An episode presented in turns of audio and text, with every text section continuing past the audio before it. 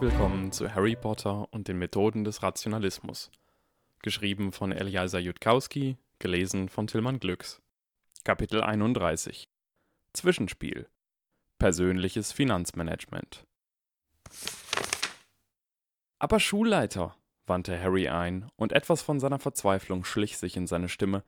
Meine gesamten Vermögenswerte in einem undiversifizierten Verlies voller Goldmünzen herumliegen zu lassen, das ist verrückt, Schulleiter.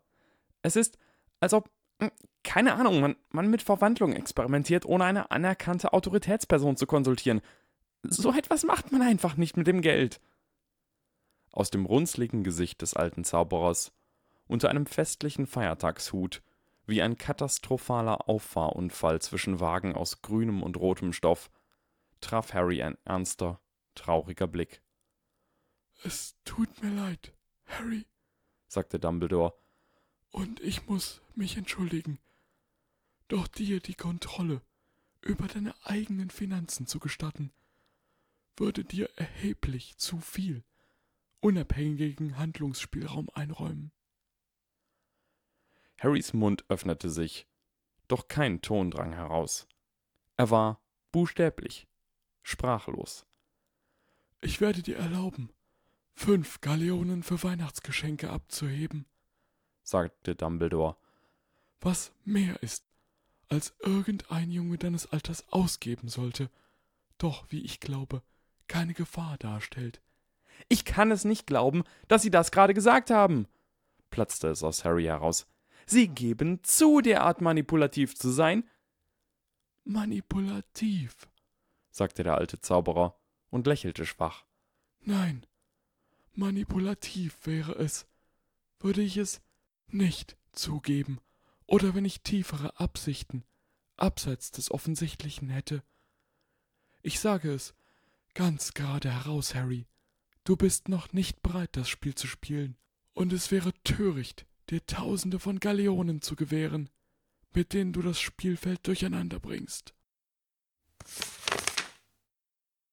Das lebhafte Treiben in der Winkelgasse hatte sich mit dem Näherrücken von Weihnachten noch einmal verdoppelt und verhundertfacht, und alle Läden und Geschäfte waren eingehüllt in leuchtende Zaubereien, die blitzten und funkelten, als laufe die Stimmung Gefahr, außer Kontrolle zu geraten wie ein Flächenbrand und die gesamte Gegend in einen fröhlichen Festtagskrater zu verwandeln.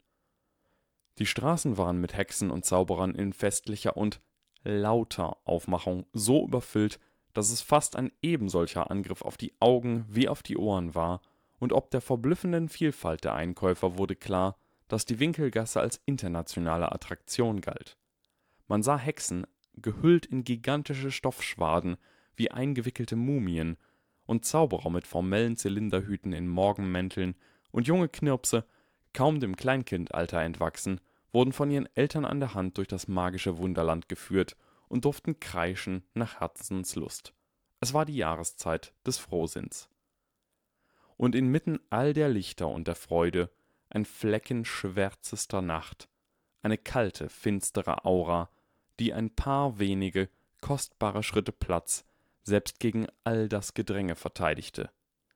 Nein, sagte Professor Quirrell mit einem Ausdruck grimmigen Abscheus auf dem Gesicht, als habe er gerade etwas gegessen, das nicht nur fürchterlich schmeckte, sondern obendrein auch noch moralisch anstößig war. Es war die Sorte grimmiger Miene, die ein normaler Mensch ziehen mochte, nachdem er in eine Fleischpastete gebissen und festgestellt hatte, dass sie verdorben und aus kleinen Kätzchen gemacht war.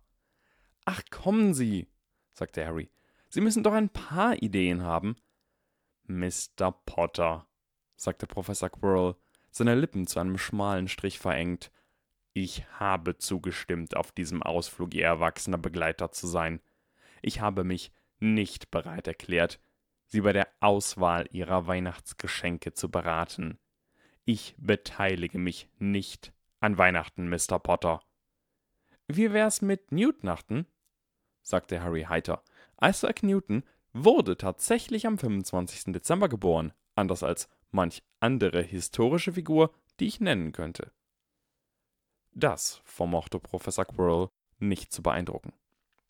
Schauen Sie, sagte Harry, es tut mir ja leid, aber ich muss für Fred und George irgendwas Besonderes machen und ich habe keine Ahnung, was für Möglichkeiten ich habe.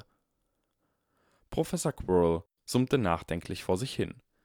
Sie könnten fragen, welche Familienmitglieder Sie am wenigsten mögen und dann einen Attentäter anheuern.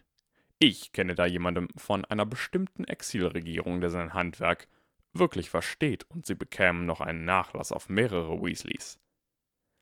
Dieses Weihnachten, sagte Harry und verfiel in eine tiefere Stimmlage, machen Sie Ihren Freunden das Geschenk des Todes. Das entlockte Professor Quirrell ein Lächeln. Es erreichte sogar seine Augen. Nun, sagte Harry, zumindest haben Sie nicht vorgeschlagen, Ihnen eine Hausratte zu besorgen. Harrys Mund schnappte zu, und er bereute die Worte fast ebenso schnell, wie sie seinen Mund verlassen hatten. Verzeihung, sagte Professor Quirrell. Ach, nichts, sagte Harry sofort. Lange, dumme Geschichte.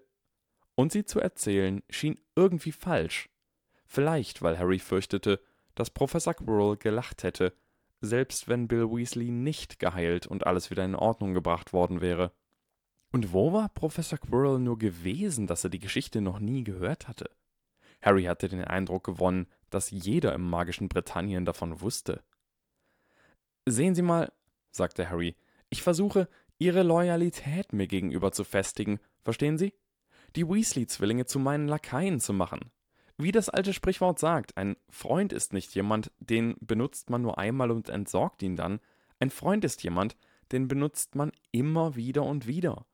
Fred und George sind die zwei nützlichsten Freunde, die ich in Hogwarts habe, Professor Quirrell, und ich habe vor, sie immer wieder und wieder zu gebrauchen. Wenn Sie mir also helfen könnten, hierbei zu denken wie ein Slytherin und etwas zu finden, für das Sie wirklich dankbar wären, ließ Harry den Satz einladend ausklingen. Man musste diese Dinge nur richtig verpacken. Sie gingen ein ganzes Stück weiter, bevor Professor Quirrell widersprach, die Stimme praktisch triefend vor Widerwillen. Die Weasley-Zwillinge verwenden Zauberstäbe aus zweiter Hand, Mr. Potter. Sie würden an ihre Großzügigkeit erinnert, mit jedem Zauber, den sie wirken. Harry klatschte unwillkürlich aufgeregt in die Hände. Er musste einfach nur das Geld bei Ollivander hinterlegen und Mr. Ollivander anweisen, es nie zurückzuerstatten, nein, besser noch, es an Lucius Malfoy zu schicken, wenn die Weasley-Zwillinge nicht vor Beginn ihres nächsten Schuljahres bei ihm auftauchten. Das ist brillant, Professor! Professor Quirrell wirkte nicht, als wüsste er das Kompliment zu schätzen. Ich nehme an, ich kann Weihnachten in diesem Sinne tolerieren, Mr. Potter. Doch nur gerade so. Dann lächelte er schwach. Natürlich wird sie das 14 Galeonen kosten. Und sie haben nur fünf. Fünf Galeonen, sagte Harry und schniefte empört. Was glaubt der Schulleiter eigentlich, mit wem er es zu tun hat? Ich denke, sagte Professor Quirrell, es kam ihm einfach nicht in den Sinn, die Konsequenzen zu fürchten, wenn sie ihre Genialität dem Auftreiben von Geldmitteln widmen würden. Obwohl sie weise waren, zu verlieren, anstatt eine direkte Drohung auszusprechen. Nur aus Neugier, Mr. Potter. Was hätten Sie getan, wenn ich mich nicht gelangweilt abgewandt hätte, während Sie in einem Anfall kindischen Trotzes Knuts im Wert von fünf Galeonen abzählten? Nun, der einfachste Weg wäre gewesen, Geld von Draco Malfoy zu leihen, sagte Harry. Professor Quirrell ließ ein kurzes Kichern vernehmen. Im Ernst, Mr. Potter, zur Kenntnis genommen. Wahrscheinlich hätte ich ein paar Promi-Auftritte gegeben. Ich würde nicht auf irgendetwas ökonomisch Disruptives zurückgreifen, nur für ein bisschen Taschengeld. Harry hatte es überprüft. Man würde ihm erlauben, den Zeitumkehrer zu behalten, während er über die Feiertage nach Hause fuhr, damit sein Schlafzyklus nicht aus dem Takt geriet. Doch es war ebenso möglich, dass irgendjemand Ausschau hielt nach magischen Daytradern. Der Gold- und Silbertrick hätte einiges an Vorarbeit auf der Muggelseite benötigt, außerdem Startkapital, und die Kobolde wären nach dem ersten Durchlauf vielleicht misstrauisch geworden. Und eine echte Bank zu gründen, würde einiges an Arbeit mit sich bringen. Harry hatte es noch nicht wirklich geschafft, irgendwelche Methoden auszuarbeiten, um Geld zu machen, die schnell und zuverlässig und sicher waren. Daher war er froh gewesen, als sich Professor Quirrell als so einfach zu täuschen herausgestellt hatte. Ich hoffe doch, diese fünf Galeonen werden sich als ausreichend erweisen, da sie sich solche Mühe gemacht haben, sie zu zählen, sagte Professor Quirrell. Ich bezweifle, dass der Schulleiter sehr erpicht darauf sein wird, mir ein zweites Mal den Schlüssel zu ihrem Verlies anzuvertrauen, sobald er entdeckt, dass ich zum Narren gehalten wurde. Ich bin sicher, Sie haben Ihr Bestes gegeben, sagte Harry in tiefer Dankbarkeit. Benötigen Sie vielleicht Hilfe dabei, einen sicheren Ort zu finden, um all diese Knuts aufzubewahren, Mr. Potter? Nun, sozusagen, sagte Harry. Kennen Sie irgendwelche guten Investitionsmöglichkeiten, Professor Quirrell? Und die beiden setzten in ihrer winzigen Sphäre der Stille und Isolation ihren Weg durch die leuchtenden und wimmelnden Massen fort, und sah man genau hin, so konnte man erkennen, wie auf ihrem Pfad sich die grünen Äste herabbogen und Blumen verdorrten und Kinderspielzeuge, die freudige Melodien spielten, zu tieferen und deutlich düstereren Noten wechselten. Harry bemerkte es durchaus, doch er sagte nichts, lächelte nur leicht in sich hinein. Jeder hatte seine eigene Art, die Feiertage zu begehen, und der Grinch war ebenso sehr ein Teil von Weihnachten wie Santa